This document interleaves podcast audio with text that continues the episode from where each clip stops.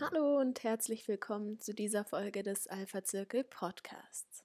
In der heutigen Folge spricht Albert Geiger mit seinen Gästen über die PropTech-Trends der Zukunft, wie diese aussehen, welche Auswirkungen sie haben werden und welche Antworten neue Player am Markt darauf haben. Viel Spaß beim Zuhören. Herzlich willkommen, bereits zum dritten Mal dieses Jahr zum Thema heute PropTech nur ein Hype oder die Zukunft der Immobilienbranche. Das Handelsblatt schrieb letzte Woche Reform statt Revolution, die mühsame Digitalisierung der Immobilienbranche. Dabei ist eigentlich die Immobilienbranche mit einer der größten in Deutschland, macht ungefähr 20 Prozent des Bruttosozialproduktes aus, sollte eigentlich auch eine Industrie sein, die durchaus für das auch sehr attraktiv ist für die Digitalisierung. Wenn es aber um neue Technologien und disruptive Veränderungen geht, war die Immobilienbranche bisher eher Schlusslicht. Eine komplette, eine komplette Digitalisierung der Wertschöpfung von der Planung bis zum letzten Tag vom Betrieb der Immobilie war bis jetzt eigentlich eher nur in homöopathischen Dosen zu sehen.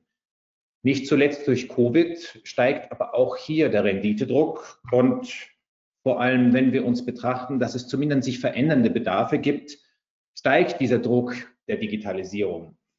Das sollte eigentlich die Stunde der PropTech sein, damit sie versteckte Renditepotenziale tatsächlich auch aufdecken können. Wie nachhaltig dieser Trend ist, das wollen wir heute diskutieren. Ich möchte heute mit meinen Gästen darüber sprechen, wie sich die Immobilien- und Baubranche in der Zukunft verändern könnte oder es bereits getan hat und welche Trends sich wahrscheinlich durchsetzen werden. Und dazu begrüße ich herzlich Sandro Camilli. Er ist äh, Immobilienökonom und Immobilieninvestor. Herzlich willkommen. Hallo. Moritz Koppe, er ist CEO der Onproxys GmbH und Co. KG, dem Betreiber des Systems Probis. Herzlich willkommen. Hallo zusammen. Anja Rath, sie ist Managing Director von PropTech One und kooperativer, äh, doch kooperativer Venture, excuse me. Herzlich willkommen. Und last but not Tobias Wagner. Er ist Mitgründer und Managing Director von Share Your Space. Allen herzlich willkommen. Fangen wir gleich direkt an mit der Diskussion. Ähm, nachdem wir im Alpha-Zirkel dieses Thema Immobilien und Digitalisierung der Immobilien in den letzten Jahren wirklich sehr oft ähm, diskutiert haben und das Resultat immer das gleiche war, ist es natürlich interessant, ob sich da jetzt wirklich mal was verändert, ob die Digitalisierung auch tatsächlich weitergeht. Der Renditedruck, äh, Sandro, in der Immobilienbranche steigt. Immer mehr Investoren betrachten die gesamte Lebenszeit der Immobilie. Vom ersten Tag, wie ich vorhin sagte, eben bis zum letzten Tag des Betriebes. Parallel dazu sehen wir in manchen Bereichen, zumindest aus der heutigen Perspektive, schrumpfende Bedarfe. Wenn man jetzt vor allem den Hotelbereich anschaut, wenn wir sehen, was Homeoffice im, im Bürobereich tut oder auch im Bereich Einzelhandel wird es Anpassungen geben. Welche Auswirkungen wird es auf die Branche haben? Setzt sich das Thema Rendite stärker durch jetzt? Naja, die ähm, Renditeerwartungen sind äh, nach wie vor äh, die gleichen, obgleich wir ja, ich sage jetzt mal, Land sind, was beliebt ist bei internationalen Investoren. Ich würde sogar mal fast sagen, dass die Ressourcen weltweit, die Geldressourcen, die das Kapital, das gern nach Deutschland kommt, äh, ist nach wie vor sehr stark. Ich würde mal sagen, in der Welt unter den ersten dreien die lieben uns, die, besonders die angelsächsischen äh, Investoren lieben uns, weil wir ja äh, mit unseren Big Seven, einen dezentralen, äh, wir haben ja quasi mehrere Märkte, wo sie quasi in verschiedenen sieben äh, Märkten setzen können und haben eine Risikodiversifizierung. Und das äh, lieben sie bei uns. Wir haben klare Rechtsverhältnisse und so weiter. Und das unterscheidet uns auch jetzt von England oder von, von Großbritannien oder auch von äh, Frankreich wo man eigentlich sinnvoll nur in London oder in Paris investieren kann. Also sie lieben uns. Äh, die Konsolidierung der letzten 20 Jahre zeigt es ja. Das sind immer mehr äh, angelsächsische große Beratungsunternehmen, die mit immensem Kapital nach Deutschland gekommen sind. Ich würde mal sogar sagen, dass die Ressource, die Milliarden, die noch gerne nach Deutschland kämen und investiert würden, viel größer sind, als was wir an vorhandenem Angebot haben. Es mangelt ja bei uns nicht an Nachfrage, sondern es mangelt bei uns ja an, äh, an Grundstücksen und an Prozessen. Und da haben wir, sind wir ja mittlerweile ein bisschen lame duck. Ähm, mittlerweile würde ich mal sagen, wenn vor 20 Jahren äh, das Problem das Kapital war, dann ist es heute die Politik, die uns hindert, wenn wir ein Jahr auf Baugenehmigung warten müssen oder wenn wir verhindert werden können. Sehen Sie jetzt in Berlin, äh, dass kleine Verbände, Umweltverbände aus Bayern können ganze Bauvorhaben durch das Verbandsklagerecht und so weiter das sind die Probleme, die wir haben. Wir haben nicht das Problem, dass äh, wir ein Renditeproblem haben oder dass äh, nicht genügend Kapital nach Deutschland kommen möchte. Ich meine, Berlin ist ja speziell, da sagt man ja, nein, danke, man will das ja nicht. Ne? Könnte ja der, äh, Berlin alleine könnte zur Lokomotive für ganz Deutschland werden, aber man will das ja nicht. Aber das, ich gehe davon aus, das wird sich durchsetzen. Und äh, durch die Kombination mit der, äh, mit der Niedrigzinspolitik, die für mich ein Life-Changer ist, das haben halt einfach nicht alle verstanden, diese Niedrigzinsen kombiniert mit Immobilieninvestitionen äh, sind einfach günstig. Und äh, ich glaube aber, dass, der, äh, dass das Wasser sich da seinen Weg suchen wird. Aber vielleicht ja gleich mal eine Nachfrage dazu. Wenn ich hier ein Angebots, äh, Entschuldigung, eine Nachfrageüberhang habe, könnte das ja dazu führen, dass die Rendite gar nicht so im Fokus steht. Dass es deswegen auch natürlich diesen Druck, den wir in der Vergangenheit nicht so gesehen haben, dass ich Optimierungspotenziale nutze, damit diese Digitalisierung auch nicht wirklich vorangeschritten ist, im Hintergrund ist, wieso das so lahm alles hier ist. Oder ist das falsch interpretiert? Das ist schon richtig. Und das, äh, das, ist auch richtig. Der, der, auf die Digitalisierung, ich meine, Sie haben jetzt Experten in der Runde, die werden da was dazu sagen. Aus meiner Sicht ist es noch zu arg fragmentiert, das Ganze. Es fehlt mir noch der gesamte, äh, das, die gesamte Wertschöpfungskette. Aber das wird sich auch durchsetzen weil äh, einfach der Zwang zur Konsolidierung und äh, das Bauen, sind wir mal ehrlich, also ich komme jetzt auf, auf, aus dem Office-Bereich, äh, da bauen wir ja immer noch wie vor 100 Jahren, das hat sich nicht groß verändert. Und äh, äh, richtig ändern wird sich dann immer was, wenn der Investmentmarkt darauf reagiert. Ich mache ein Beispiel, wenn, wenn Sie, wenn jetzt zum Beispiel der, der Investmentmarkt sagt, wir kaufen kein Green Building, äh, wir kaufen nur noch Green Buildings oder wir kaufen nur ein Bürogebäude mit bestimmten Rastermaßen und Raumtiefen, dann ist das ausschlaggebend. Und die werden dann auch den Ton angeben. Und äh, letzten Endes wird der, der Investmentmarkt, die Nachfrage, da wo das Geld herkommt, das Kapital wird entscheiden, welche Wege wir da gehen. Und das wird sich durchsetzen und deswegen wird sich auch die Digitalisierung durchsetzen, weil wir haben die Notwendigkeit zur, ähm, äh, zur äh, Kostenreduzierung, weil ich komme aus Stuttgart, da ist der Marktführer in Europa Dres und Sommer. Ich kenne Herrn Sommer persönlich sehr gut. Er, er, selbst er, der als Innovation, muss man ja sagen, die ja das BIM und solche Themen angestoßen haben, ähm, sagt, wir bauen immer noch falsch. Ja, sagt er selber, ja, wir bauen falsch. Die, die bauen könnten, kommen erst am Schluss, also die, die es plant, erst planen es welche, die keine Ahnung haben, dann kommen die, die Ahnung haben und müssen dann das, was äh, geplant wird, umsetzen. Der Prozess stimmt immer noch nicht. Und deswegen glaube ich, dass persönlich dass, äh, das, das das letzte Reservoir, und Sie haben es ja richtig erkannt, das ist ja ein großes Potenzial, was da ist. Das wird sich durchsetzen.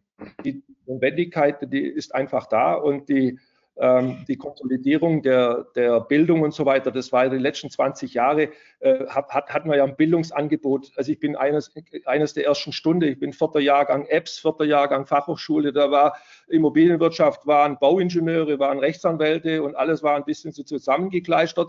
Mittlerweile hat sich ja das Bildungsangebot in Deutschland professionalisiert. Äh, dadurch, dass Banken wegfallen sind, früher war Banken erste Wahl für äh, ausgebildete Manager, jetzt kommen sie in die Immobilienbranche. Mittlerweile ist der Bildungsgrad in der Immobilienbranche ja richtig gut geworden. Das war alles, das waren alles Dinge, die wir die letzten 20 Jahre erst entwickeln konnten in Deutschland.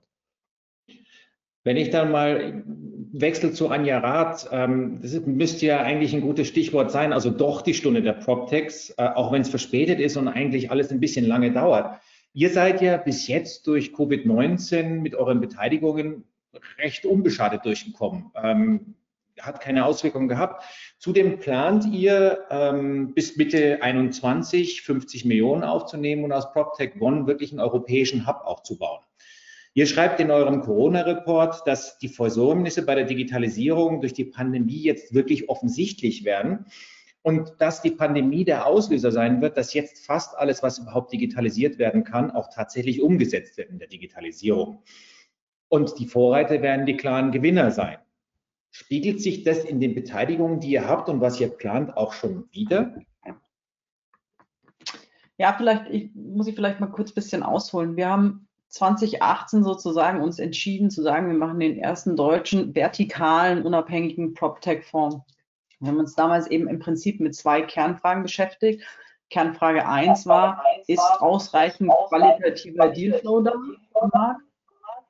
Und Frage 2 ist, schafft man es im Prinzip, dieses gesamte Spektrum, was ja sagen wir mal, am linken Ende mit einer Mieter-App startet, über Dokumentenmanagement, über Baustoffhandel digital, über äh, modulares Bauen, also dieses ganze Spektrum schafft man das abzubilden, um eben ein relativ heterogenes Investmentportfolio zu bekommen. Ähm, wir haben das damals eben gelöst, indem wir dann gesagt haben, naja, wir holen uns einfach als Venture-Partner eben genau diesen Querschnitt rein, dass wir die DNA des Marktes auch abgebildet haben, vom Immobilienunternehmer bis hin ähm, zum Immobilienentwickler, Serial Entrepreneur und so weiter, die alle schon in dem Digital PropTech Space geexitet haben, etc. Also, dass wir sozusagen dieses Know-how bündeln, um sicherzustellen, dass wir das leisten können, auch in Summe dieses heterogene Portfolio zu haben. Und das ist jetzt natürlich die Situation, wo man sagen kann, diese Unternehmen werden unterschiedlich getroffen, wenn man so will. Ne? Du, du hast zum einen eben diese eher Deep Tech-Themen, wo du äh, IoT, AI-basierte und so weiter Produkte hast. Du hast aber dann auch einfach neue Geschäftsmodelle, die digital gestützt sind. Wenn man jetzt beispielsweise will, äh, Wunderflats, das ist ähm, ähm, Midterm Rental, ähm, Seniovo, barrierefreies Wohnen und so weiter. Also das sind unterschiedliche äh, Modelle und die sind auch unterschiedlich getroffen, muss man ehrlich sagen. Ähm, und das Spannende dabei ist aber, dass man jetzt nicht pauschal sagen kann, naja, die ganzen Tech-Themen, äh, für die ist das jetzt sozusagen das Allheilmittel, ne? Ähm, weil jetzt müssen die Kunden schneller implementieren, Gas geben, ihr komplettes, äh, das, was sie gelernt haben über 20, 30, 40 Jahre, ne? wie man sozusagen so ein Projekt umsetzt, von einem Tag auf den anderen umkippen, man kann sagen, die Nachfrage steigt definitiv, das ist wahr. Also es ist tatsächlich, die Resonanzen sind schneller, aber die Herausforderung ist natürlich auch, dass du, wenn du jetzt so ein Produkt hast und es hat sozusagen als Motivation Covid äh, auf Kundenseite, dann musst du natürlich dieses Produkt auch super schnell implementieren können in den bestehenden Strukturen. Du musst natürlich schauen, dass auch eine Akzeptanz, das wird ja immer total unterschätzt, ne, eine Akzeptanz im Unternehmen auch da ist, um diese neuen Technologien zu stützen. Und du musst eigentlich so dieses schnellste Kernproblem lösen, dass du überhaupt eine Remote-Fähigkeit in diesen Unternehmen herstellst. Ne? Weil das ist eigentlich der, das ist eigentlich sozusagen das A und O jetzt momentan. Also wie kriege ich die Leute dazu, dass die von daheim arbeiten können und dass sie im Prinzip tatsächlich mit so Basistools wie Architrave sie entwickelt hat, damals äh, Dokumentenmanagement organisiert. Das ist das eine. Ähm, also ja, da kann man sagen, ähm, ähm, die Resonanz ist stärker, die Nachfrage steigt. Ich glaube, dass man nicht einen sofortigen Effekt haben wird, sondern dass man sozusagen jetzt mittelfristigen Effekt daraus haben wird, weil man einfach, weil die Unternehmen sich gezwungen sehen, sich damit auseinanderzusetzen, auch kurzfristig eine Lösung zu finden.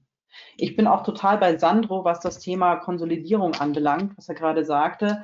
Äh, gesamtheitliche Lösung. Du bist jetzt momentan im Markt noch sehr stark fragmentiert und man sieht dabei jetzt schon die ersten sozusagen Kooperationen, Zusammenschlüsse am Markt, wie man im Prinzip den Kunden eine Lösung äh, an die Hand geben kann, äh, die nicht nur eine Insellösung ist, sondern die es eigentlich ermöglicht, jetzt sagen wir mal zwei Fliegen, drei Fliegen mit einer Klappe zu schlagen. Also das ist sicherlich gerade ein Prozess, der im Markt stattfindet. Und das andere ist zum Beispiel, dass wir jetzt, ich, ich nehme jetzt einfach ein klares Beispiel, dass wir jetzt zum Beispiel mit so einem Unternehmen wie Wunderflats jetzt bei Corona dachten, äh, das fliegt uns alles um die Ohren sofort. Ne? Ähm, weil natürlich die Reisefähigkeit eingeschränkt ist und und und. Spannend hier, ähm, Sie haben nach dem kurzen Einbruch im Prinzip, die Sie gleich bei Covid im März, April hatten, ne, nach dem ersten Lockdown, ging es super steil bergauf und die besten Monate äh, im Juli, August, ähm, auch im Vorjahresvergleich, also Top-Zahlen. Das heißt, warum ist das so? Weil sich die Unternehmen eben überlegen, wenn sie hart getroffen sind oder vermuten, hart getroffen zu werden, was können sie anders machen, wie können sie das, die Chance nutzen. Ne?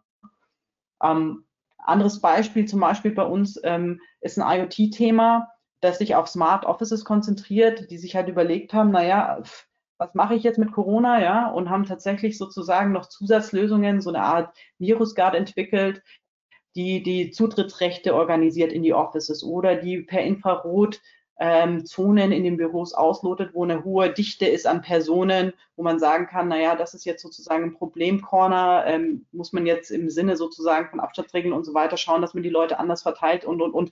Also es gibt sozusagen diesen Moment auch, wo wo die Unternehmen Covid nutzen, um zu überlegen, wie können sie sich, und das kannst du halt bei einem jungen Unternehmen noch einen Tacken leichter wie bei einem ausbalancierten, schon äh, mature Unternehmen, wie kann man sich sozusagen noch ein bisschen auf die Situation einstellen? Also heißt, ähm, ja, Startups kämpfen sowieso mit den klassischen Problemen von Startup. Ähm, Corona kann Katalysator sein bis zu einem gewissen Grad. Ähm, zeigt es sich heute sofort im Umsatzwachstum wieder, gehe ich nicht von aus. Ich glaube, dass mittelfristig ist. Aber dadurch, dass eben diese Nachfrage steigt, dieser Prozess steigt, ähm, arbeitet es sozusagen gegeneinander. Das heißt, wir haben jetzt tatsächlich da keine harten Downturns momentan. Ähm, und das Zweite ist, was man schon sagen muss, ist, dass natürlich das Investorenverhalten am Markt schon punktuell sehr zurückhaltend ist. Das kommt ein bisschen auf die Art an der Investoren. Ne? Also ähm, der klassische Finanzinvestor, dessen Kerngeschäft ist es zu investieren, der wird sich durch Corona nur bedingt abschrecken lassen. Aber du hast natürlich am Markt durchaus strategische Investoren oder Unternehmen, die sagen, oh, halt mal das Geld zusammen, lass uns mal gucken, erstmal auf den Kernmarkt konzentrieren. Das löst sich jetzt so ein bisschen, nachdem der erste Schock ähm, weg ist ne, von Corona. Ähm, aber sicherlich ist das, was womit Startups natürlich auch noch äh, verstärkt zu kämpfen haben im Vergleich jetzt zu einem ganz normalen etablierten Pro äh, Unternehmen. Wenn ich jetzt, Moritz, vielleicht noch mal ein bisschen zurückkomme auf dieses Thema Renditedruck äh, im B2B-Bereich, also quasi im Planungserstellungsprozess, aber auch im Betriebsprozess der Immobilie. Euer Produkt fokussiert sich ja genau auf das, was Sandro gesagt hat, letztendlich auf diesen steigenden äh, Renditedruck. Eure Software ermöglicht ein lückenloses digitales Controlling der Baukosten. Wieso hat es aus deiner Sicht so lange gedauert, bis sich das Ganze in der Immobilienbranche tatsächlich weiter vorangetrieben hat, also die Digitalisierung? Du hast dich ja auch ohne Digitalisierung lange mit der gesamten Baubranche beschäftigt. Was ist aus deiner Sicht der Hintergrund und ist das jetzt der Vorschub, den wir brauchen, damit tatsächlich diese Kette, diese BIM-Kette irgendwann mal zusammenkommt? Mhm. Also wir haben es ja gerade bei den Vorredern schon gehört, ich schließe mich da direkt an. Die Immobilienwirtschaft würde ich auch als Software-Dienstleister, der das jetzt schon seit mhm. einigen Jahren macht, als eher behäbig äh, beschreiben und gerade bewegt sich etwas. Äh, für diese Behäbigkeit würde ich äh, vor allem zwei Gründe sehen. Das ist einmal, was wir vorher schon gehört haben, diese Pfadabhängigkeit heißt, ich hatte oder habe eingesessene Unternehmen und am Status quo zu rückeln, schreckt äh, vermutlich viele Akteure ab, weil man in der Branche sind es nicht alles nur super junge und agile Leute, sondern ich habe schon immer so gemacht und äh, jedes Unternehmen hat seine Prozesse selbst entworfen. Also die, die Branche war praktisch in den in den zurückliegenden Jahren kaum zu standardisieren. Heißt, egal in welches Unternehmen ich komme, jeder hat seine eigenen Prozesse aufgebaut, jeder hat seine eigenen Strukturen, wie er mit Kosten umgeht, jeder hat seine eigenen Daten.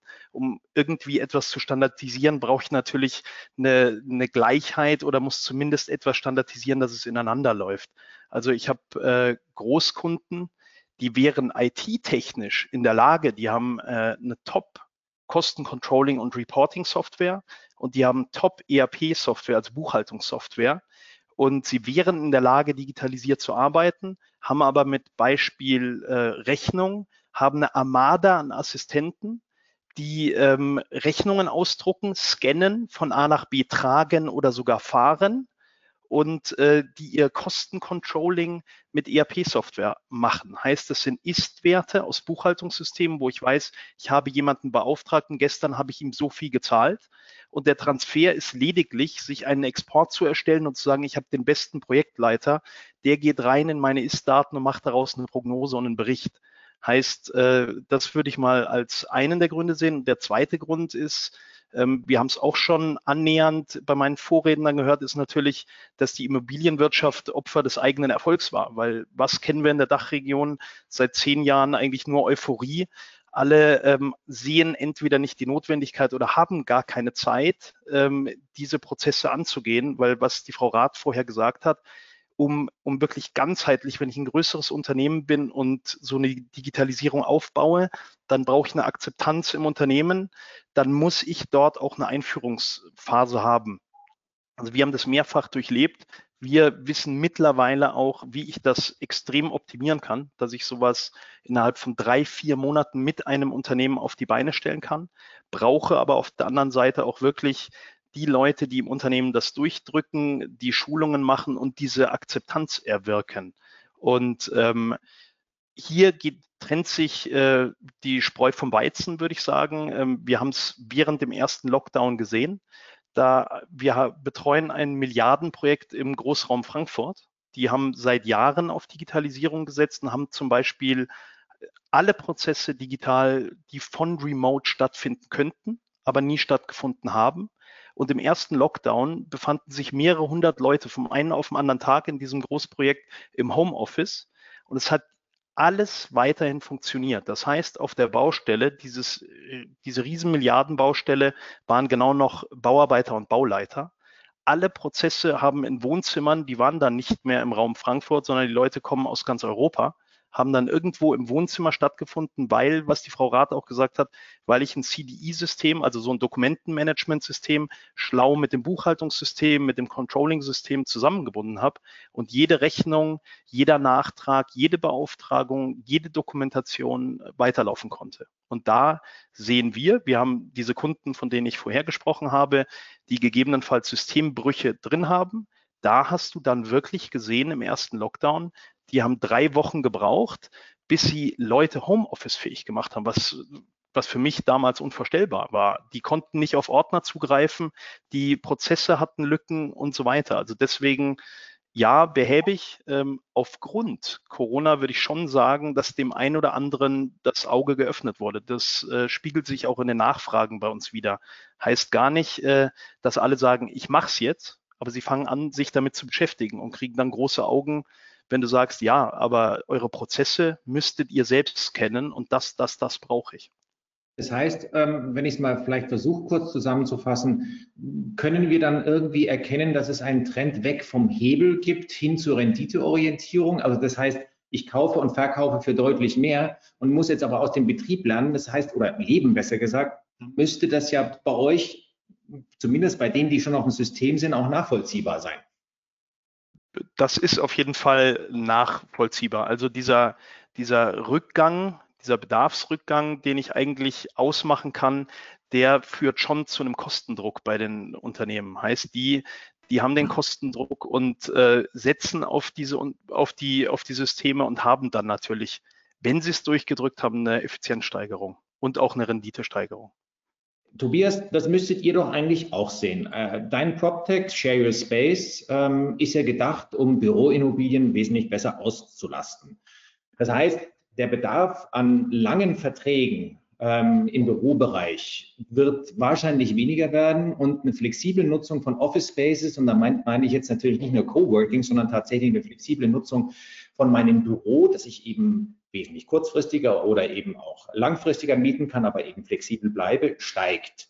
Wollt ihr damit quasi eigentlich ein Airbnb des Büromarktes werden und dieses Thema so zu adressieren oder wie plant ihr das? Gerne. Also in der Tat ist Airbnb ein Referenzmodell und was haben wir gemacht? Wir haben das Sharing-Prinzip von Airbnb übersetzt in die Bürowelt. Der Bedarf ist äh, schon vor Covid-19 da gewesen. Das ähm, Rise der äh, Coworking-Betreiber, WeWork Design Office, äh, Mindspace war ja ein Zeichen dafür, dass es offensichtlich aus der Logik heraus, Unternehmen, Menschen, Business, Organisationen sind dynamisch, ein, ein Bedarf an flexiblen Lösungen gab. Flexibel bedeutet bezogen auf Zeit, wie lange brauche ich ein Workspace oder ein Büro und auch in der Größe, verändernde Größe, wie viel Volumen brauche ich an sich.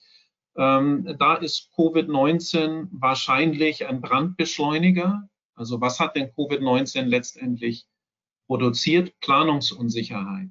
Ähm, all das, was stetig fortschreibbar war, über zehn Jahren, was viele nur in dem the, im aufsteigenden Ast kannten in der Immobilienwirtschaft. Alle haben gut verdient und wir haben eine Sachwertinflation und der Markt ist groß genug für jeglichen Teilnehmer und äh, für die Nutzer von jeglichen äh, äh Immobilien das hat sich ja verändert. Kaum einer ist imstande, heute über einen längeren Zeitraum sicher zu sagen, im internationalen und im unternehmerischen Zusammenhang, wo die Welt denn hingeht und was ist dann gefragt, Flexibilität. Es erscheint ja schon fast absurd, äh, ein 10-Jahres-Obligation einzugehen oder ein 20-Jahres-Mietvertrag, äh, weil man nicht weiß, wie der nächste Sommer aussieht. Und das wissen weder die Multinational Corporates noch weiß es äh, denn das kleine Unternehmen. Also insofern Flexibilität ja. Wo merken wir es denn heute schon? Es gibt, ähm, wenn wir, wir sind ja Ende 2019 ist dieser Marktplatz live gegangen, ein Marktplatz, der all denjenigen, seien sie Eigentümer oder Mieter, die Möglichkeit gibt, ihre temporär freien Flächen ähm, anzubieten und all denjenigen, die eben keinen 10 Jahres Mietvertrag abschließen wollen, diese Workspaces zu buchen. Da reden wir wirklich über Zeiten zwischen einer Stunde und einem Jahr, also etwas Komplementäres zu diesen Langfristobligationen. Wenn wir, wenn wir vor Covid-19 gehört haben, aber es ist doch jegliche Fläche besetzt und wir haben gesagt, Mensch, äh, dieser Bestand, eine Milliarde Quadratmeter Bürofläche allein in Deutschland, zu 70 Prozent nicht ausgelastet, ähm, hat zwar einen Eigentümer oder einen Mieter, aber ist eben nicht durchgehend benutzt ähm, wollte er nicht diese Spaces bereitstellen, weil es Bedarf für diese Spaces gibt. Na, dann war das Gehör recht gering. Das hat sich jetzt mit Covid-19 verändert. Ähm, plötzlich ist total klar, dass ich, also Himmelschreien leerstehende Büros, jeder guckt sich um, wir führen hier Remote-Konferenzen, Homeoffice ist eingezogen und ähm, die Welt ist eine andere nach Covid-19. Ähm, plötzlich ist es auf der Angebotsseite sehr deutlich sichtbar. Wir kriegen Flächen rein von Corporates bis hin zum ein-Mann-Bürobesitzer, wo es im Moment sehr hapert und wo wir unterleiden natürlich, ist die Buchungsseite, die Bedarfsseite. Es gibt große Unsicherheit, fremde Räume, fremde Dritte möglicherweise.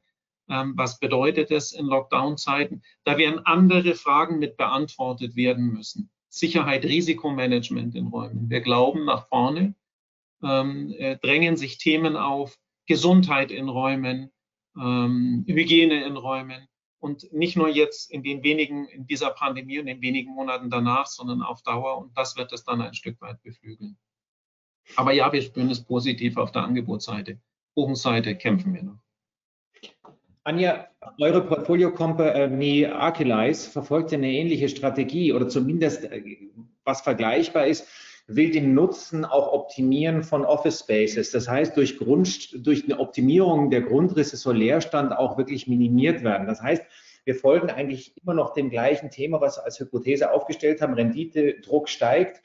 Wir haben das Controlling, was verbessert ist, und wir müssen natürlich auch eine Nutzungsoptimierung hinkriegen. Entweder über das, ähm, was, was Tobias macht, mit einer Optimierung quasi der Mietauslastung von Office Spaces, weil es flexibilisiert wird, aber eben auch von der Planungsseite her. Ähm, ihr seht auch langfristig einen Trend zum flexiblen Wohnen und Arbeiten. Ähm, damit sind doch eigentlich diese Geschäftsmodelle wie Archelize und, und, und, Share Your Space eigentlich perfekt positioniert und müssten ja wirklich einen wahren Boom jetzt haben. Wie ist es zum Beispiel bei Archelize, wenn ich es richtig ausspreche, hoffe ich zumindest. Ich fasse nur einmal kurz knapp zusammen, was die machen, damit es leichter nachvollziehbar ist.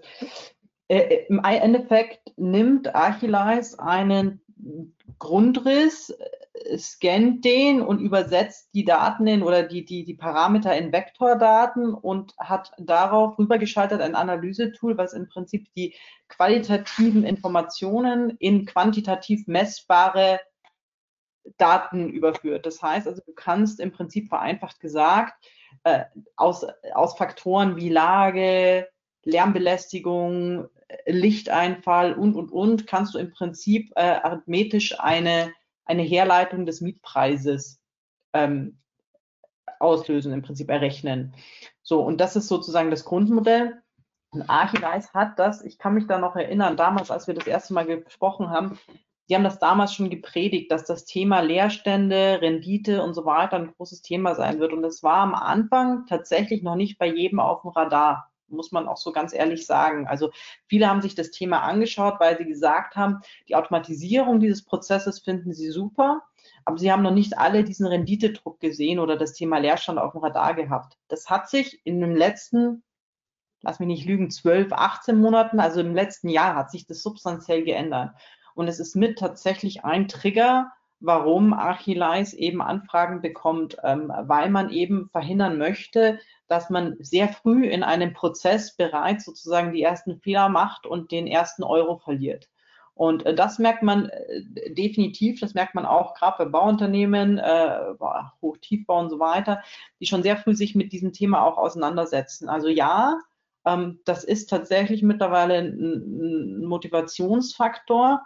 Ähm, Achilles selber ist halt tatsächlich ein Hardcore-Tech-Thema, muss man einfach auch so sagen. Ähm, Weshalb das natürlich ähm, jetzt gerade sozusagen bei der Übersetzung in Unternehmen immer schon verlangt, dass man eben auch auf der Gegenseite jemanden hat, der für solche Themen offen ist. Ne? Ähm, und ähm, die haben wirklich einen guten Kundenstamm und auch spannenderweise auch sehr treuen Kundenstamm, was ja für PropTech in der Frühphase noch nicht zwangsweise immer gegeben ist. Ne? Ähm, aber die merken das auf jeden Fall und die merken diesen Druck auch. Aber man muss fairerweise sagen, es war jetzt eben nicht seit äh, von Anfang an das Hauptthema, sondern das hat sich einfach jetzt so in den letzten zwölf Monaten hat sich das so als, als einer der Hauptmotivationsgründe für Archeleis oder um Archeleis einzusetzen, äh, entwickelt, ja. Ähm, jetzt nochmal vielleicht auf die Investorenseite oder besser gesagt die Perspektive von jemandem, der in Immobilien investiert, Sandro.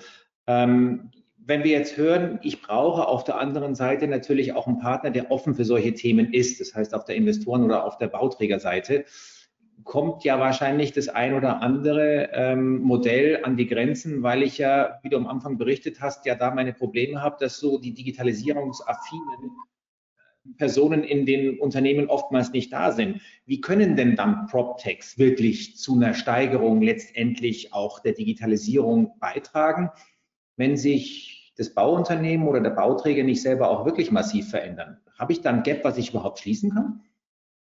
Ja, das wird sich durchsetzen. Die, ähm, weil die Notwendigkeit äh, schlicht, ich meine, der, grundsätzlich ist es äh, so, dass der Investmentmarkt sehr zäh und konservativ ist. Also der, was ihr vorher alle angesprochen habt, zu Leerständen und so weiter und die Laufzeit der Mietverträge, das sind alles Themen, die kommen aus, der, aus dem Geld, das kommt vom Investment, die im Grunde genommen mit dem, mit dem Bedarf nicht, nicht richtig matchen. Ja, der, der, der Anleger letzten Endes ist zäh und der wird am Ende sehr zäh sich auch nur ändern und so weiter. Aber also ich mache mal ein Beispiel, die Laufzeit, der, was der, der Tobias gesagt hat, der hat ja völlig recht, die Laufzeiten im Büro, die, die, die sind investorengerecht. Ja, man möchte einen Zehn-Jahres-Mietvertrag, dass man das Gebäude wegschließen kann. Das ist sehr zäh. Deswegen kommen auch diese diese geringe Akzeptanz. Aber ich mache mal jetzt ein Praxisbeispiel äh, im, äh, im, im, mittlerweile sehr steigenden äh, Logistik. Ich bin auch im Logistikmarkt investiert. Da sehen wir ja schon lange, dass die Mietverträge sich an die Bedarfe anpassen. Da hat man sich dran gewöhnt, dass man sagt, okay, man macht drei Jahre Mietvertrag, äh, drei plus drei oder alle zwei Jahre und so. Das wird sich ändern. Und so wie sich jetzt das im Office-Markt, der zäheste Markt ist der Office-Markt, äh, was die Mietverträge angeht und so weiter. Das hat was mit der Finanzierung, Langfristfinanzierung. Die wollen einfach das Ding kaufen, in den Schrank stellen und, und zehn Jahre Ruhe haben. Das wird sich ändern. Ähm, weil, wie, wie der Tobias zu Recht gesagt hat, äh, die Bedarfe sich auch ändern werden. Und, äh, und deswegen, ich, ich, ich kann es nicht sagen, ich, in dem Moment, wo der Investor Geld sparen kann oder derjenige, der es anbietet. Und da gibt es ja mittlerweile, was Energie an, angeht und so, da kommt man ja nicht mehr drum rum. Da gibt es ja ganz neue Unternehmens, äh, Unternehmer, die ja quasi was Energetik und alles angeht, ja dieses, dieses Know-how und die Digitalisierung mit hineinbringen. Das, da werden wir die Notwendigkeit haben, allein schon auch aufgrund der Energieeffizienz.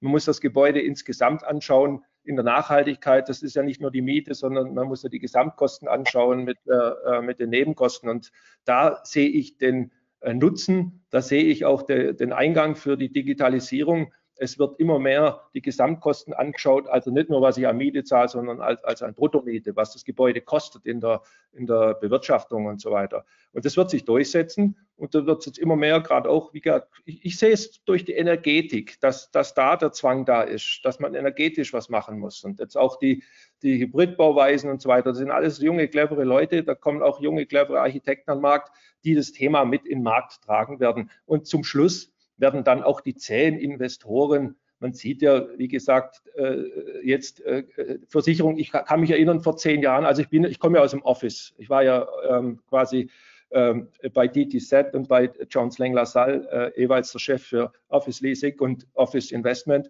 Und ähm, Irgendwann haben die Versicherungen oder institutionelle Investoren gesagt, wir kaufen nur noch äh, zertifizierte Gebäude, da gibt es ja zwei Zertifizierungen und so weiter. Und das ist träge, aber das wird kommen. Und letzten Endes, da wo das Geld herkommt, da spielt die Musik. Der, der die Musik äh, bezahlt, äh, der bestellt sie auch und wenn die dann sagen, wir dürfen nur noch solche Gebäude kaufen, wie zum Beispiel auch institutionelle sagen, wir dürfen kein Retail mehr kaufen oder wir dürfen keine Hotels kaufen oder keine Betreiberimmobilien kaufen, dann hat es schon große Konsequenzen auf diesen Investment nach, äh, auf den Investmentmarkt. Und das wird sich, äh, ich sehe den, der, für PropTechs die, äh, den Einstieg ganz stark, was die Energetik angeht, diese nachhaltige Bewirtschaftung äh, in, auf zehn Jahre gerechnet und so weiter. Ja. Und ähm, deswegen äh, ist es nur eine Frage der Zeit. Tobias, wenn ich jetzt nochmal auf dieses Thema ähm, Nutzungsoptimierung auch komme. Du hast gesagt, das Angebot ist da, Nachfrage fehlt. Sando, du hast so schön gesagt, ähm, der will halt quasi die Immobilie, den Vertrag in den Schrank stellen und warten, dass halt es einfach fließt über die nächsten zehn Jahre. Wenn ich jetzt in diesen unsicheren Zeiten bin, müsste doch eigentlich der Logik nach die Nachfrage auch steigen, weil wenn ich keine zehn Jahresverträge haben will, muss ich mir irgendwie anders besorgen. Also kann ich ja letztendlich von jemandem, der den zehn Jahres Mietvertrag hat, mir kurzfristig was untermieten. Eigentlich müsste das doch dazu führen. Dem Thema Nachfragebuchungen meinte ich jetzt tatsächlich die Zeit des Lockdowns. Im Moment mhm. sind die Firmenzentralen leer und die Menschen sitzen zu Hause. Und der Third Workspace, über den wir reden, die Alternative ist äh, in, in, in, in Hygiene, Unsicherheit, Bewegungseinschränkungen, verordnetes Homeoffice, schlichtweg und einfach äh, im Moment sehr, sehr schwierig. Ähm, insofern müssen wir sehen, was ist die neue Welt nach Covid-19 und ich glaube, da kommen diese Themen. Vielleicht auch noch mal auf die, die, die Ausgangshypothese mit der Rendite. Ähm, es ist eben zehn Jahre nur bergauf gegangen, im Wesentlichen getrieben durch eine Niedrigzinspolitik, durch Sachwertinflationen, durch mangelnde alternative Investments und alle haben gut genug verdient. Ähm, all die, die ein bisschen älter schon sind, zu denen ich auch gehöre, die haben äh, das Platzen der New Economy mitgekriegt, die haben Lehman mitbekommen und kennen andere Zeiten, in denen auch Grundstückswerte und Projekte unter Druck gekommen sind. Und da glaube ich, ähm, die Lösungen liegen dort im Bereich der Technologie. Wir brauchen dazu Verhaltensänderungen bei den Akteuren. Und wir brauchen natürlich eine offene Sichtweise äh, und ein sich darauf einlassen. Aber dieser Druck und dieser Zwang kommt ja über solche Zeiten. Also in Krisen werden die neuen Modelle und die neuen Unternehmen gebacken und nicht in der, in der Neckermann äh, Himmelzeit.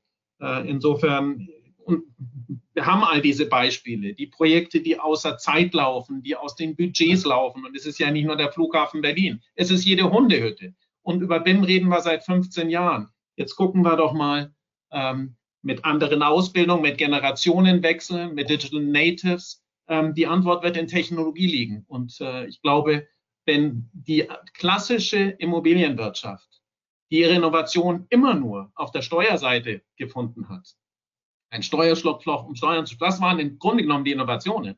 Ansonsten noch ein bisschen Baustoffhersteller. Ähm, sich da nicht anzieht, dann erleben wir das, was eine Automobilwirtschaft erlebt. Dann kommt Tesla von rechts. Passiert. Und äh, ich glaube, wir werden doch gut dran getan, in diesem sehr großen deutschen Markt, das Volumen ist ja angesprochen worden, ähm, diese Champions von morgen auch selber zu aktivieren. Dazu brauchen wir entsprechendes Funding. Dazu brauchen wir aus der Immobilienwirtschaft das offene Gehör und den Counterpart. Und äh, dann können wir auch an Renditen optimieren, entlang des gesamten Prozesses.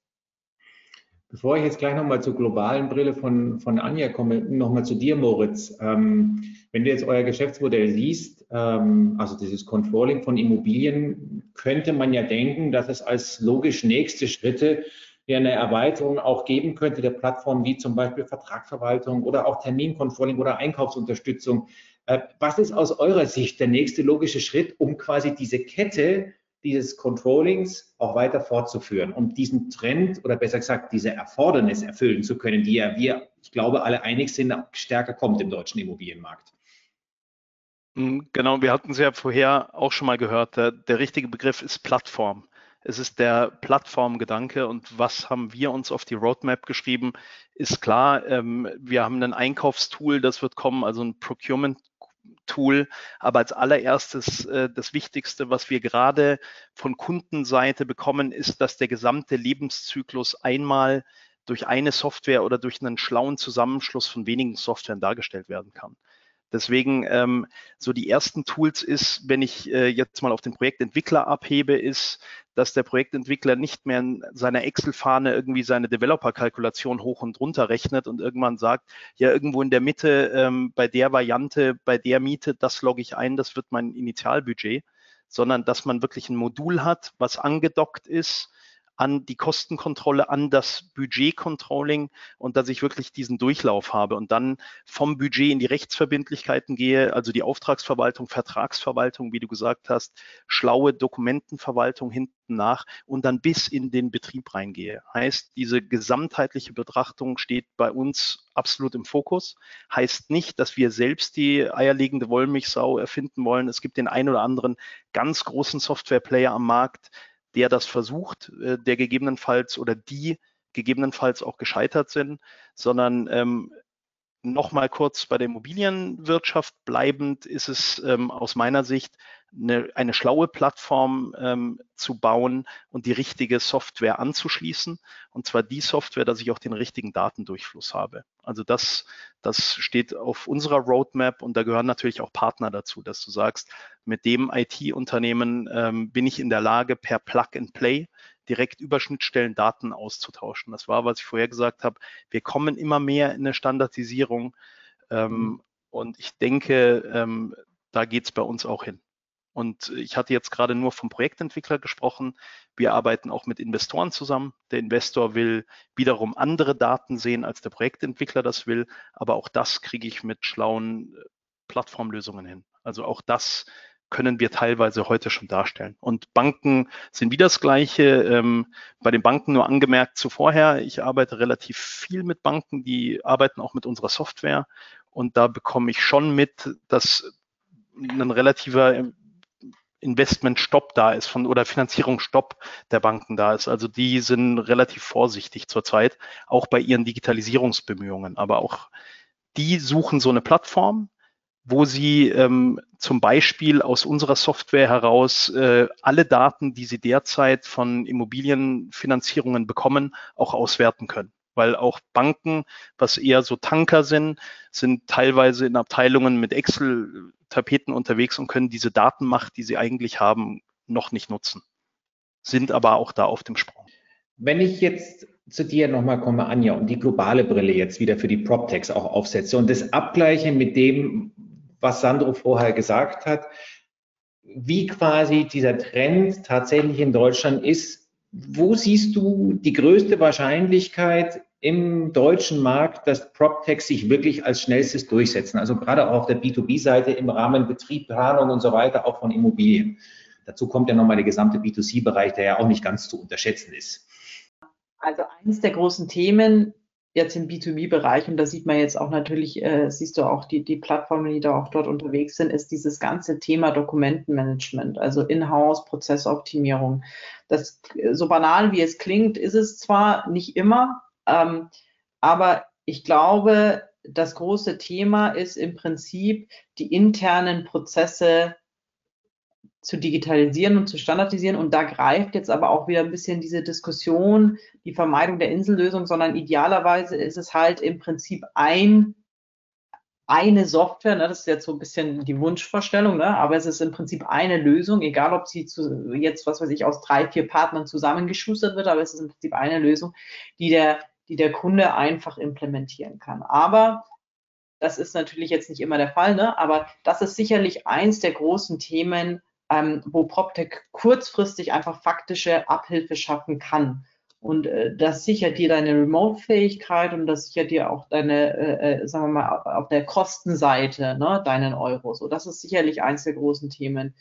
Ähm, das andere Thema, und das wird jetzt vielleicht aufgrund eben jetzt überschattet durch das Covid-Thema, ist natürlich trotz allem das Thema Nachhaltigkeit, ähm, auch das Thema modulares Bauen und so weiter. Das sind alles Themen, die jetzt kommen werden ähm, aber die jetzt natürlich durch Corona sicherlich jetzt momentan, ich will jetzt nicht sagen ins Hintertreffen geraten sind, ne, aber kurzzeitig jetzt sozusagen da die, das, was man jetzt antizipiert hat, die nächsten Monate, das nächste halbe Jahr sicherlich ein bisschen federn lassen werden. Aber das sind die großen Themen. Ansonsten, wenn man sich das Investmentvolumen anschaut in PropTechs, ganz einfach gesagt, europaweit beispielsweise, also äh, jetzt inklusive UK sozusagen, ist halt das Thema Makler, Plattformen, iBuyer und so weiter immer noch eins der größten. Und da sind die meisten Mittel reingeflossen aktuell. Ne? Das muss man einfach so sagen, so wertfrei. Ähm, langfristig aber wird, glaube ich, das Thema sich sehr stark eben in die Effizienz der Unternehmen, ich will nicht sagen verlagern, aber das wird es sicherlich auch aufholen, ja. Und was man vielleicht auch noch zum Investmentmarkt sagen muss in Deutschland, was ja so ein bisschen ähm, PropTech-Branchen typisch ist, was man ja nicht in vielen Branchen findet, ist, dass man einen relativ frühen Entry auf Investorenseite von strategischen Investoren hat. Ne? Also normalerweise neigt man ja, so viele Branchen neigen dazu zu sagen, nehmen wir erstmal irgendwie Finanzinvestoren an Bord, erstmal neutrales Geld, äh, entwickle mich so weit es geht, treibe meinen Marktwert so hoch wie es geht und dann veräußere ich. Da ist ja die PropTech-Branche ein bisschen atypisch, weil die PropTech-Branche natürlich jetzt eben getrieben durch auch äh, Unternehmen, die es schon verstanden haben, die den, den, den, den Need verstanden haben, ähm, dass sie bei der Digitalisierung jetzt ähm, äh, nachholen müssen, dass die natürlich sehr früh versuchen, sich einzukaufen und sehr früh versuchen, Lösungen zu finden für sich oder auch einfach, jetzt sehen wir zum Beispiel unseren Fonds, die bei uns investiert sind, die einfach sehen wollen, was passiert am Markt, was gibt es für Optionen. Also das ist sicherlich auch typisch für, für, für, die, für die deutsche Industrie oder für PropTech allgemein eigentlich, muss man schon sagen, dass man eben sehr früh eigentlich auch schon das Geld, wenn der Strategen drin hat, natürlich alles immer unter Covid vorbehalten. Ne? Das ist jetzt einfach äh, eine, eine andere Situation faktisch. Wenn ich jetzt zur Abschlussrunde komme, ähm, ich glaube, wir haben jetzt alle mitgenommen, dass ähm, es doch sicherlich eine Veränderung auch bei der Renditeorientierung der einzelnen Player am Markt auch geben wird und dass natürlich dieser allumfassende Blick über die gesamte Immobilie. Gerade vor dem Hintergrund, wo sich ähm, auch die Nachfrage verändert, das Thema Green äh, Immobilie ist natürlich auch ein ganz starkes, wo ich sicherlich auch sehr, sehr viel genauer über eine Optimierung der gesamten Immobilien nachdenken muss. Und dazu brauche ich schlichtweg auch digitale Tools. Das sollte ja eigentlich heißen, dieser Trend ähm, ist kein Strohfeuer zu PropTechs oder zur Digitalisierung. Das hängt ja sehr eng miteinander zusammen sondern wird ein langfristiger Trend sein. Wenn ihr jetzt mal so ein bisschen in die Kristallkugel aufschaut, in die nächsten fünf Jahre, ähm, sind wir dann wirklich gut aufgestellt dann mittlerweile im deutschen Markt? Hat sich das dann durchgesetzt? Die Anpassungen werden ja sehr nachhaltig auch nach Covid sein. Zumindest aus der heutigen Perspektive sieht es ja so aus. Unterschiedlich natürlich nach den einzelnen Bereichen, ob das das Office Space ist oder ob das Housing ist, da wird es sicherlich unterschiedliche Auswirkungen ganz offen in die Runde gestellt, um einfach nochmal das Ganze aus eurer Sicht auch zusammenzufassen, wo ihr selber hin wollt und wo wir vielleicht dann sein könnten. Wer möchte denn anfangen? Oder soll ich einfach nach meinem Screen hier gehen und ähm, mit Moritz anfangen? Du kannst mit mir anfangen. Ich will jetzt nicht alle langweilen und wieder mit der mit der Kosten-Controlling-Software kommen aber jetzt mal in fünf Jahren. Ich hatte es ja gesagt, es bewegt sich relativ viel. Wir kriegen viele Nachfragen ich äh, merke, wie schnell man sich mit anderer Software zusammenschließen kann über API-REST-Schnittstellen und so weiter. Ich äh, bekomme mit, wie das Thema KI Einzug hält, wie ich gesamtheitliche Lösungen habe. Also bei uns kommen die ersten Unternehmen und sagen auch, das Thema BIM wird ein maßgebliches.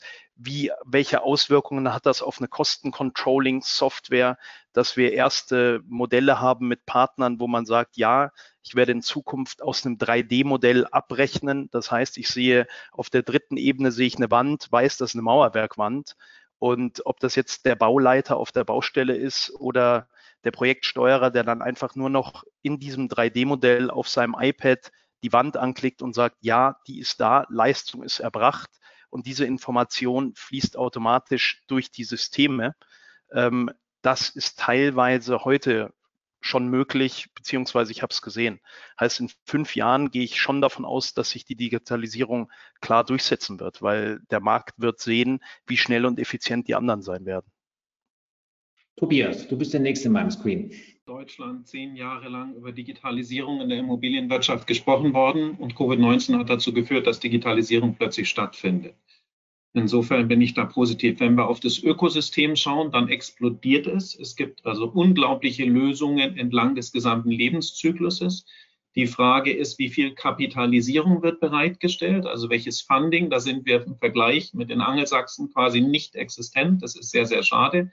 Das heißt, viele Ideen haben nicht das Kapital, das es braucht, um es durchzusetzen. Wenn ich unser Modell angucke, ich bin sehr sicher, dass Office as a Service, also überall dort, wann und wo ich es brauche, für die Zeit und zu dem Preis, zu dem ich es brauche, ein Office, ein Workspace zu finden, eine Commodity äh, werden wird, so wie wir das bei Airbnb erlebt haben äh, mit den Wohnungen. Ähm, die Technologien dafür sind da. Wir würden uns freuen, wenn wir der Marktplatz sind, auf dem das stattfindet. Insofern bin ich da sehr, sehr positiv ähm, angehaucht. Sandro, die globale Investorenperspektive nochmal. Ja, also ich wollte nur noch mal sagen, äh, ich habe ja diese Entwicklung äh, neuer Markt und 90er Jahre alles miterlebt. Ich will nur mal ein Stichwort geben. Ich komme ja von Jones Lang und DTZ und so weiter. Es zeigt sich ja, dass die Investitionen von den großen CB Richard Ellis, Jones Lang, die gehen ja nur noch, die kaufen ja quasi quer äh, Unternehmen äh, PropTechs auf, die gehen nach Silicon Valley, schauen sich dort alles an und investieren komplett. Das zeigt mir eigentlich, wenn die großen die Marktführer, die Weltmarktführer äh, schauen sich an, was sie kaufen können und wollen sich in diese Richtung entwickeln und äh, wachsen nur noch in diese Richtung. Deswegen ist es aus meiner Sicht A, äh, ganz ein klares Signal, wo es die Reise hingeht. B, ist es, wie ich es vorher schon eingangs gesagt habe, die, äh, die, der Weltmarkt, der drängt nach Deutschland, es drängt das Kapital, das Anlagekapital drängt nach Deutschland. Und da wird so viel, äh, weil wir einfach diese Big Seven haben, was denen gefällt, und ähm, deswegen glaube ich, dass das, ähm, dass das wie, wie der Vorredner sagt, sich dieses Mal wirklich äh, durchsetzen wird. Das wird sukzessive, das wird Konsolidierungen geben. Mir, fehlt, wie ich es vorher gesagt habe, auch noch der, der, der Google der, der, Digitalisierung, ja, diese Fragmentierung, die muss sich konsolidieren. Das müssen, müssen Tools werden, die den gesamten Lebenszyklus äh, abdecken, auch in der, im Asset Management hinten raus. Bei der Due Diligence wird man es auch brauchen. Die Due, Diligence-Prozesse sind ja die letzten zehn Jahre enorm professional, professionell geworden. Und deswegen, da wird auch viel Geld geht ja auch in die Due Diligence-Prozesse äh, äh, hinein. Und da werden diese Tools gebraucht. Deswegen ist es aus meiner Sicht, äh, das wird noch, der Markt wird noch riesig wachsen. So sehe ich das die nächsten fünf Jahre. Eigentlich eine schöne Einladung für ein Schlusswort für dich, Anja, um das abzurunden und diesen riesigen Bedarf auch adressieren zu können als, als Fonds. Ja, ich glaube schon. Also wir haben, ähm, wir haben das ja jetzt über die letzten Jahre gesehen in einem sehr großen Querschnitt. Und ähm, was man natürlich immer sagen muss, und das war ja vor zehn Jahren in der Verlagswelt nicht anders. Ne? In dem Moment, wo du in Transformation gehst, in dem Moment, wo du alte Gewohnheiten, Strukturen umbrichst, stößt du immer natürlich auf einen Pfund Reaktanz und du stößt natürlich auf die Herausforderung zu sagen, wir müssen eigentlich alle mitziehen da in dem Prozess. Ne, es ist auch ein gewisser Education-Prozess. Also es ist ja auch nicht nur so, dass jeder die Hand hebt und sagt, na, will ich nicht, sondern es hat ja auch viel mit Education zu tun. Ne? Also solche Themen dort zu implementieren. Fakt ist, es gibt genügend Unternehmen da draußen, die sich dessen voll bewusst sind und die auch wissen, dass jetzt ein Teil ihres Investments in Zukunft in PropTech oder in die Digitalisierung fließen muss und die auch jetzt schon, sagen wir einen wirtschaftlichen Mehrwert davon haben. Ne? Es geht jetzt im wesentlichen Schritt erstmal um Effizienzsteigerung. So. Also der Markt ist unbestritten da, der Need ist unbestritten da, es wird auch passieren. Ähm, und da bin ich total confident, dass wir jetzt, ähm, UK macht so ein bisschen vorne, wie in vielen Venture-Bereichen, muss man einfach auch sagen, die also sehr mutig sind, wo auch sehr viel Geld reinfließt.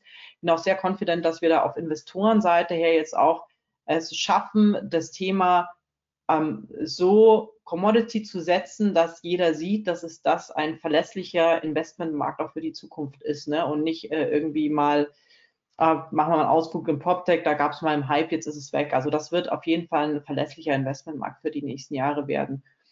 Und eben mit gewissen Problemen hast du immer in solchen Themen zu kämpfen. Ne? Also das ist, äh, war eben vor zehn Jahren nicht anders, das ist heute genauso. Also da sind wir, lassen wir uns nicht abschrecken, wir sind da guter Dinge und ähm, investieren weiter und äh, warten auch schon auf den nächsten Fonds. Also von uns positive Resonanz in Summe. Ja, vielen Dank euch allen. Ähm, jetzt im, ich glaube, vierten Jahr, wo wir dieses Thema Digitalisierung im Bau immer wieder diskutieren. Im ersten Jahr war es sehr verhalten. Zumindest die Diskussionen werden schon sehr viel ähm, vielversprechender. Die Umsetzung geht hoffentlich tatsächlich jetzt auch wirklich immer schneller, ähm, auch wenn wir wirklich immer noch sehr weit, glaube ich, entfernt sind von einem kompletten Umsetzungsgrad in der, in der Immobilienbranche. Aber ich bin da ganz guten Mutes. Die Rendite wird sicherlich machen, der Druck wird kommen und insofern wie in anderen Industrien auch, wird es dann plötzlich ganz schnell gehen. Und ob das dann auch noch die zusätzliche Anforderung der Green Buildings ist, ähm, ich glaube, das wird den Rest auch dann tun. Herzlichen Dank an alle. Ähm, wir sprechen am Donnerstag schon wieder an, äh, über Immobilien, schauen uns ein paar Ideen zu Virtual Reality und Augmented Reality in digitalen Gebäuden auch an. also sehr spezifisch, aber trotzdem das Thema Immobilie wird uns weiter beschäftigen. Herzlichen Dank auch an all unsere Sponsoren, die wir haben, ähm, die das Ganze auch ermöglichen. Ich wünsche allen einen schönen Abend und freue mich auf jeden, der beim nächsten Mal wieder dabei ist. Okay, danke. Herzlichen Dank. Beste Grüße. Tschüss. Ciao. Ciao. Vielen Dank fürs Zuhören. Wir hoffen, diese Folge hat Ihnen gefallen und Sie schalten auch beim nächsten Mal wieder ein. Eine Übersicht über all unsere kommenden Veranstaltungen finden Sie auch auf unserer Website und unseren Social-Media-Kanälen. An dieser Stelle möchten wir auch unseren Sponsoren noch einmal ganz herzlich danken, die die Durchführung solcher Formate erst möglich machen.